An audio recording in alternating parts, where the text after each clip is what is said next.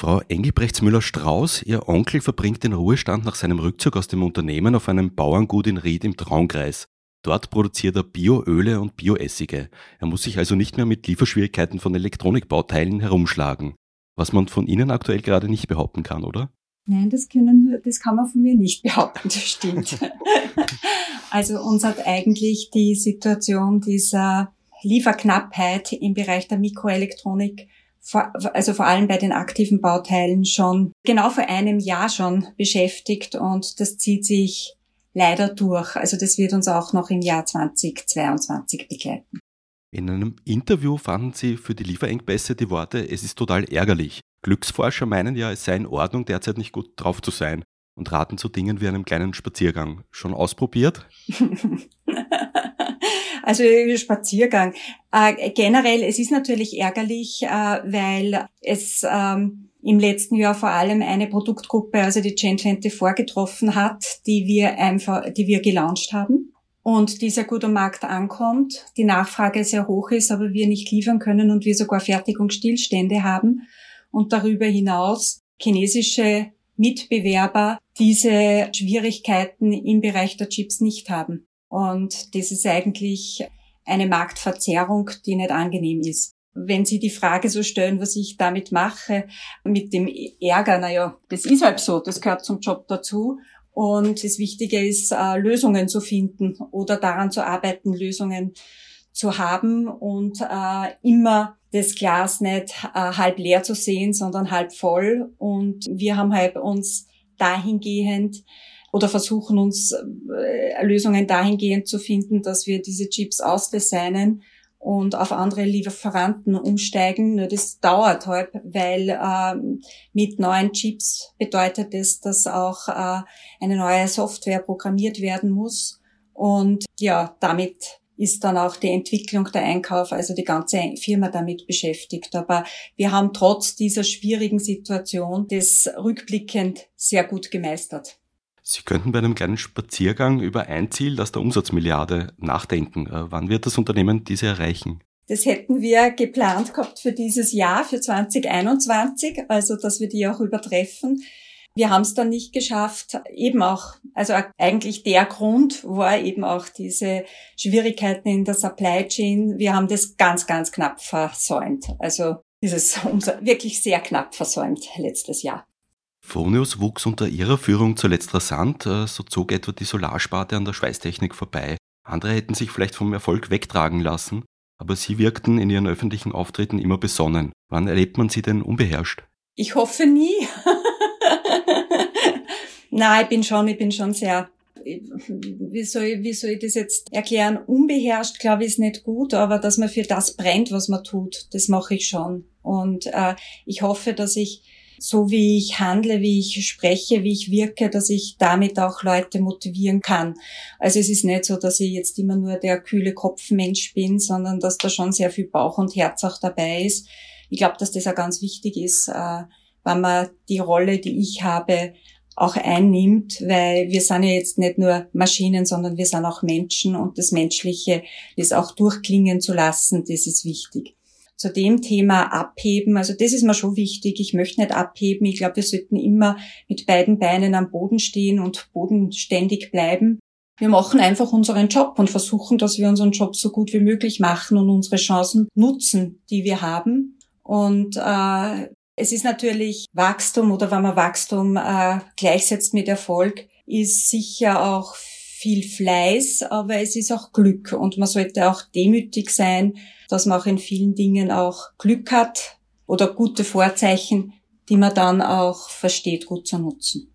2010 waren es noch die Vulkanasche und die Nachwehen der Finanzkrise, die für lange Lieferzeiten sorgten und Fronius nach extremen Wachstumsphasen zu schaffen machten. Klaus Fronius, gemeinsam mit ihrer Mutter Brigitte damals in der Geschäftsführung, meinte, dieses Jahr stresst uns ungemein. Sie waren damals CFO. Welche Erinnerungen haben Sie an diese Phase? Von damals. Boah.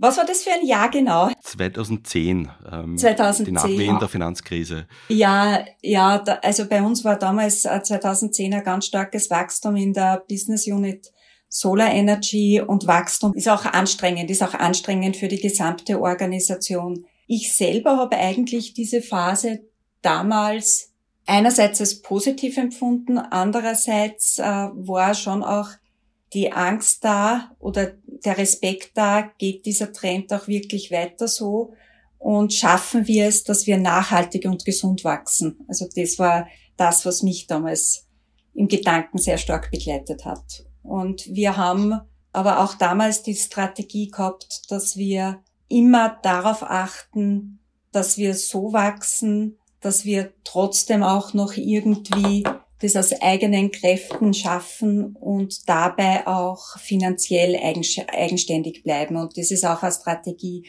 die wir weiter verfolgen, auch jetzt in der derzeitigen Phase.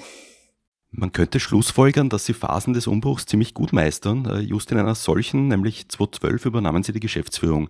Ein Jahr, in dem die Solarbranche einen Kahlschlag erlebte. Wie brachten Sie das Unternehmen unbeschadet durch diese Zeit? Also eines, was mir geholfen hat, ist, dass ich das Unternehmen schon sehr gut kannte und vor allem die äh, unsere Mitarbeiter gut kannte.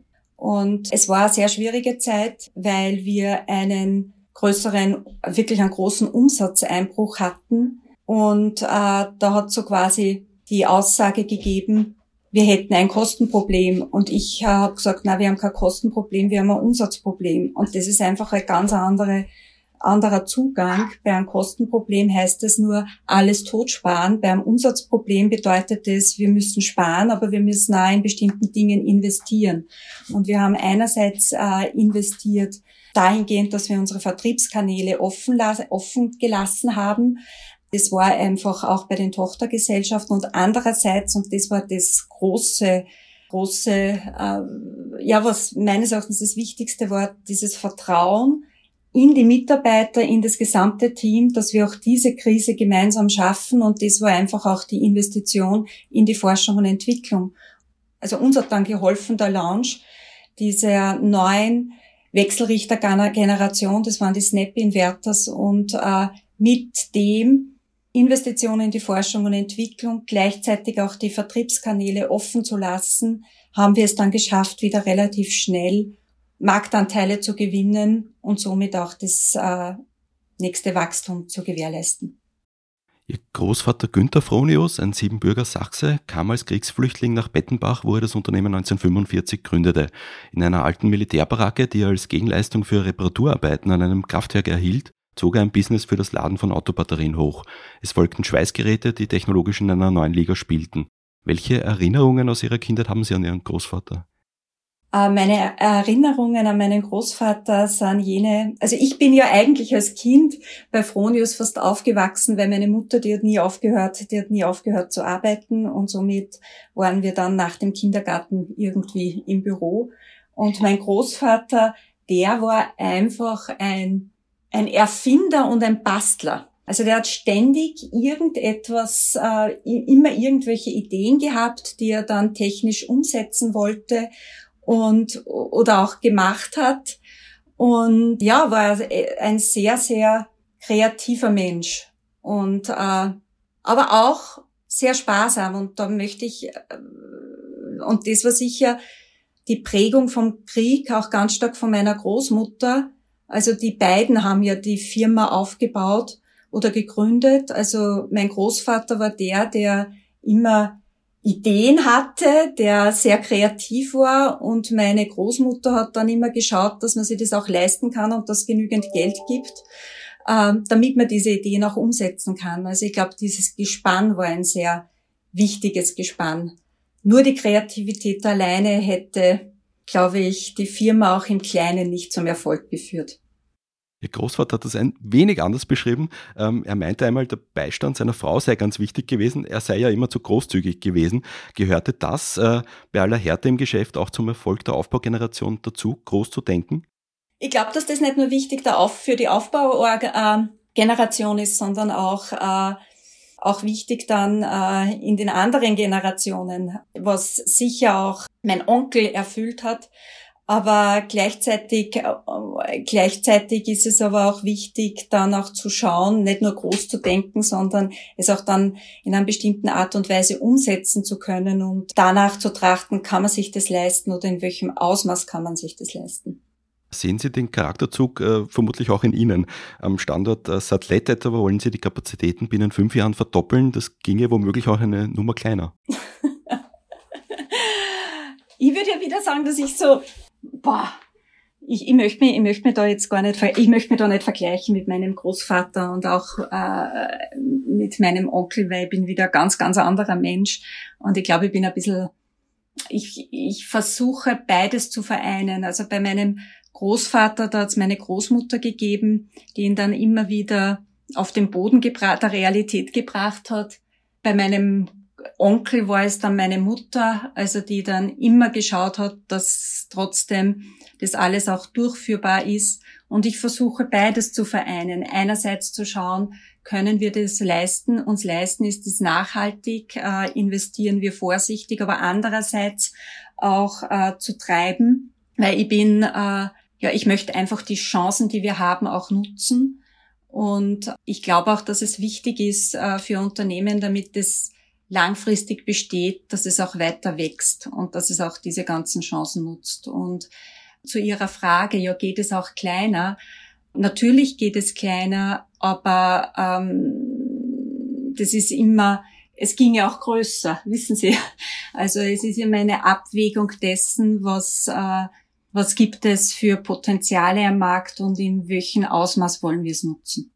Ihre Mutter Brigitte führte das Unternehmen mit Klaus Fronius ab 1980 in zweiter Generation.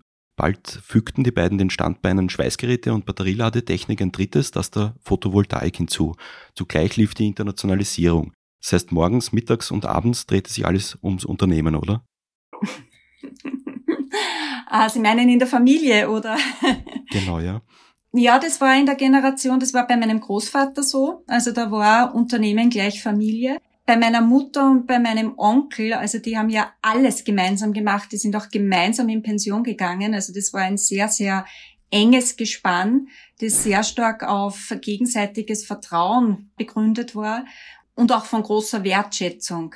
Und da war es schon, wie wir Kinder waren, hat es dann immer bespreche, also da hat es immer Treffen gegeben dann am Wochenende bei unseren Großeltern und da haben sich dann mein Onkel, meine Mutter und auch mein Großvater, obwohl ja die Firma schon übergeben worden ist, immer zurückgezogen und die haben dann immer über die Firma gesprochen, was mir als Kind richtig auf den Nerv gegangen ist, weil ich wollte eigentlich über andere Dinge mit ihnen sprechen. Wir haben aber dann gelernt, vor allem dann in dem Zeitpunkt, äh, wo dann auch ich in die Firma eingestiegen bin, dass wir stark trennen zwischen Familie und zwischen Firma und wir das auch äh, dann auch so hand, gehandhabt haben. Also nur in Ausnahmefällen wird privat nur über die Firma gesprochen. Das heißt nicht, dass wir nicht das lieben, was wir tun und voll und ganz hinter Fronio stehen. Aber es gibt auch Familienmitglieder, die mit der Firma nichts zu tun haben. Und da haben wir dann so beschlossen, dass wir deswegen auch nicht immer nur über die Firma sprechen, sondern äh, Firma ist Firma, Privat ist Privat, weil sonst fühlen sich die anderen ausgeschlossen. Und wir müssen auch auf den Familienverband achten. Ihr Großvater übergab das Unternehmen an die zweite Generation nicht einfach so. Es wechselte gemäß seiner Überzeugung, dass ein geschenktes Unternehmen keinen Wert habe, in Ratenzahlung den Besitzer. Man könnte sagen, hart aber fair. Ja, das ist so. Also es ist sicher, es war sicher extrem herausfordernd für beide, also für meine Mutter und für meinen Onkel, weil die eben auch das Geld nicht hatten. Also sie mussten ja die Firma abkaufen. Und äh, er hat ihnen auch nicht zu einem allzu günstigen Preis verkauft, aber ich glaube, es hat einfach die Motivation gegeben an beiden, dass die beiden das schaffen. Und äh, auch ja auch eine Firma zu kaufen bedeutet auch, dass man das wirklich machen will. Und das wird die zwei dazu motiviert haben, Fronius zu dem machen, zu machen, was es jetzt auch ist. Also damals, wie sie die Firma gekauft haben, waren es 250 Mitarbeiter, wie sie dann in Pension gegangen sind. Das wird Ihnen dann der Herr Lindinger noch genau die Daten geben, aber waren es ein bisschen über 3000 Mitarbeiter. Also Sie haben die Firma eigentlich ganz stark zu dem gemacht, was sie jetzt ist. Sie jobbten zunächst in der Finanzbuchhaltung bei Fronius, danach folgten einige Jahre beim Wirtschaftsprüfer KPMG, ehe Sie bei Fronius die Leitung des Rechnungswesens übernommen hatten. Seit 2012 sind Sie Firmenchefin. Welcher dieser Schritte war genau so geplant? Keiner.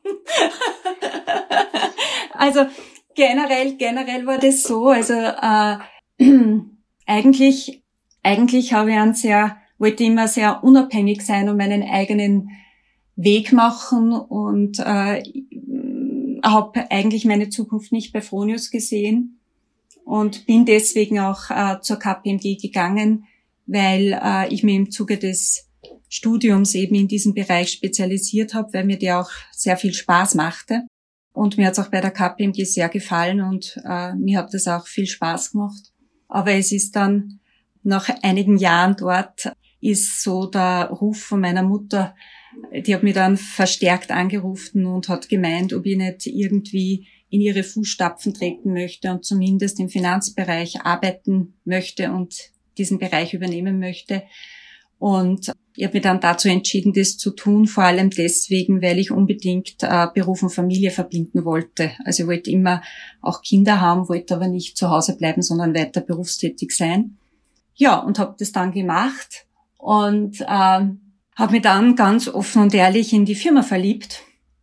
Ja, mache meinen Job extrem gern und alle anderen Schritte haben sie einfach entwickelt, obwohl es nicht vorgesehen war von der Familie ursprünglich, dass, dass ich CEO von Fronius werde. Das hat sich dann im Laufe der Zeit ergeben.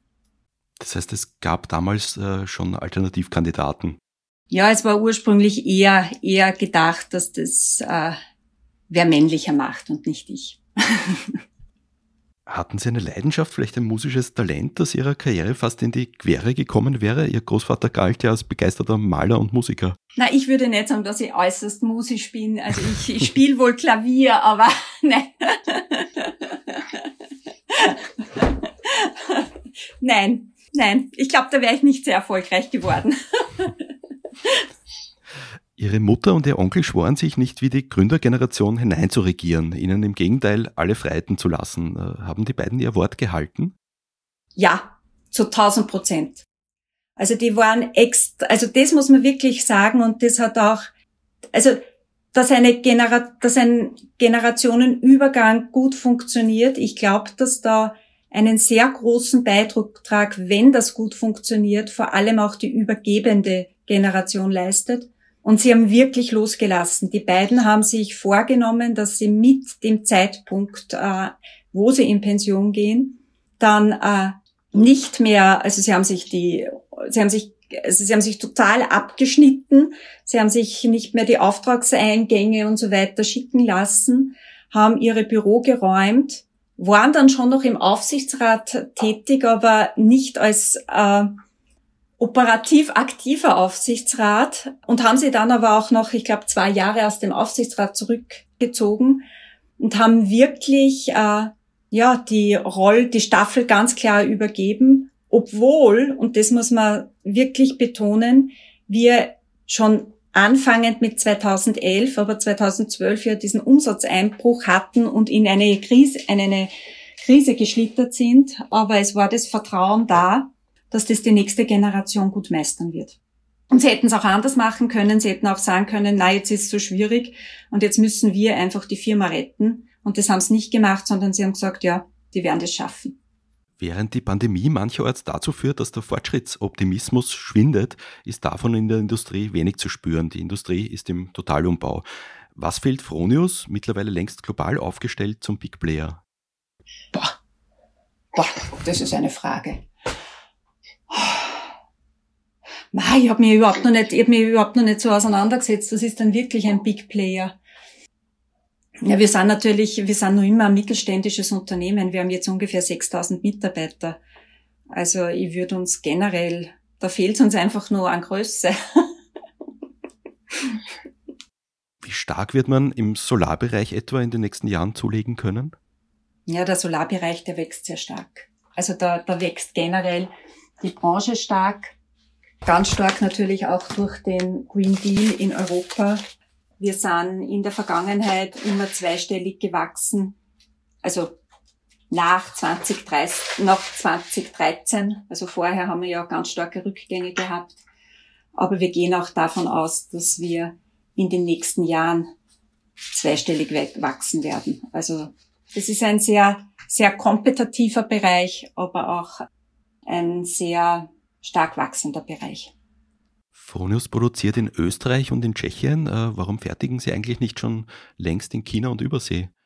Also unsere Strategie ist eigentlich dort, äh, ist jene, also nicht da in Billiglohnländer zu gehen, sondern dort zu fertigen, wo der Großteil, wo der Großteil des Umsatzes ist. Jetzt könnten Sie gleich erwidern, äh, einen sehr, sehr großen Anteil unseres Umsatzes macht Australien. Warum fertigen Sie nicht in Australien?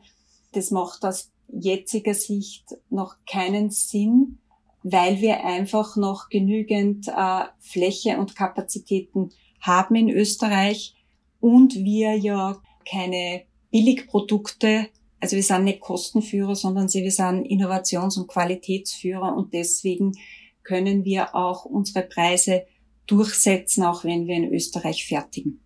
Und wir arbeiten natürlich ganz stark auch in unserer äh, Fertigung dahingehend, dass wir da auch unsere Prozesse verbessern und somit auch unsere Herstellkosten senken. Und der Lohnanteil in unseren Produkten ist ein relativ geringer. Also somit macht das keinen Sinn. Aber es wird, äh, also wir haben jetzt den Ausbau ins Athlet äh, ja gestartet und der nächste Ausbau wird sicher nicht ins Athlet stattfinden, sondern in einem anderen Standort. Das aber evaluieren wir gerade. Welche Optionen haben Sie da? Das wird jetzt gerade evaluiert, da kann ich Ihnen noch nichts sagen. Sprechen wir da von Österreich oder ähm, auch auch, auch, äh, auch inter, also international. Das schauen wir uns wirklich global an. Wo macht es Sinn? Und ich habe Ihnen eh gesagt, es geht ganz stark nach der Prämisse eben, wo sind unsere Kunden? Wo ist der Umsatz nahe?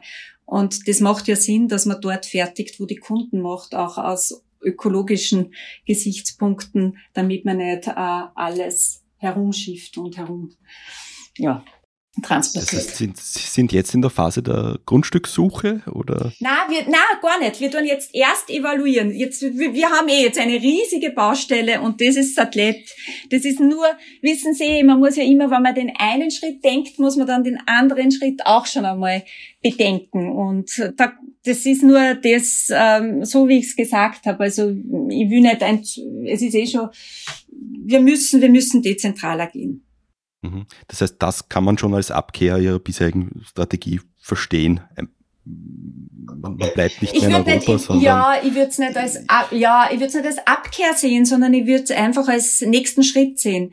Es war ja auch so, wie wir mit Fronius begonnen haben. Also wir waren vorher mal ein reines oberösterreichisches Unternehmen, dann waren wir mal ein reines äh, österreichisches Unternehmen, dann haben wir begonnen zu exportieren, dann haben wir begonnen in Europa Töchter zu gründen, dann Anfang 2000 haben wir gewagt, Übersee zu gehen, also den amerikanischen Kontinent zu betreten und dann, und dann äh, noch zehn Jahren später haben wir es dann nach Asien gewagt. Also das, und das war jetzt dann nur vertriebsmäßig und so sehe ich auch die weitere Entwicklung, was jetzt äh, die Operations betrifft.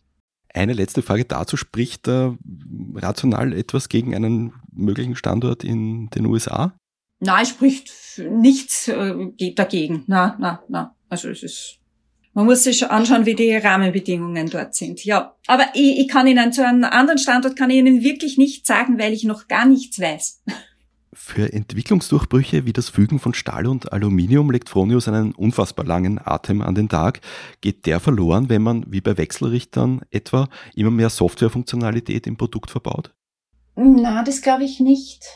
Also ich glaube, dass diese, die, die, diese Geschichte mit den langen Atem, das ist einfach eine Firmenphilosophie und das ist auch eine Kultur, dass wir nicht immer nur kurzfristige Erfolge haben wollen und haben müssen. Also wir sind, wir sind sehr stolz darauf, dass wir Familienunternehmen sind und daher auch mittelfristiger denken und agieren können, weil wir nicht immer den unmittelbaren Shareholder Value brauchen, sondern es uns wichtig ist, dass sich die Firma langfristig nachhaltig entwickelt. Und äh, deswegen sind dann auch solche Pro Projekte wie damals eben auch Stahl-Alu möglich.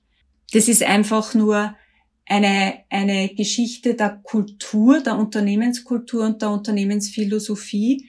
Und gleichzeitig auch äh, der Unabhängigkeit. Also für uns ist es ganz wichtig, auch von Dritten auch finanziell unabhängig zu bleiben und somit eben auch unsere Entscheidungen selber treffen zu können. Wie schnell hat man denn als Mitbewerber einen Fronius-Wechselrichter nachgebaut, ohne gleich ein Patentverletzungsverfahren am Hals zu haben? Nicht so schnell. Wir schützen unsere Entwicklungen sehr stark in Form von Patenten. Frau Engebrechts Müller-Strauß, vielen Dank für das Gespräch. Bitte sehr, gerne.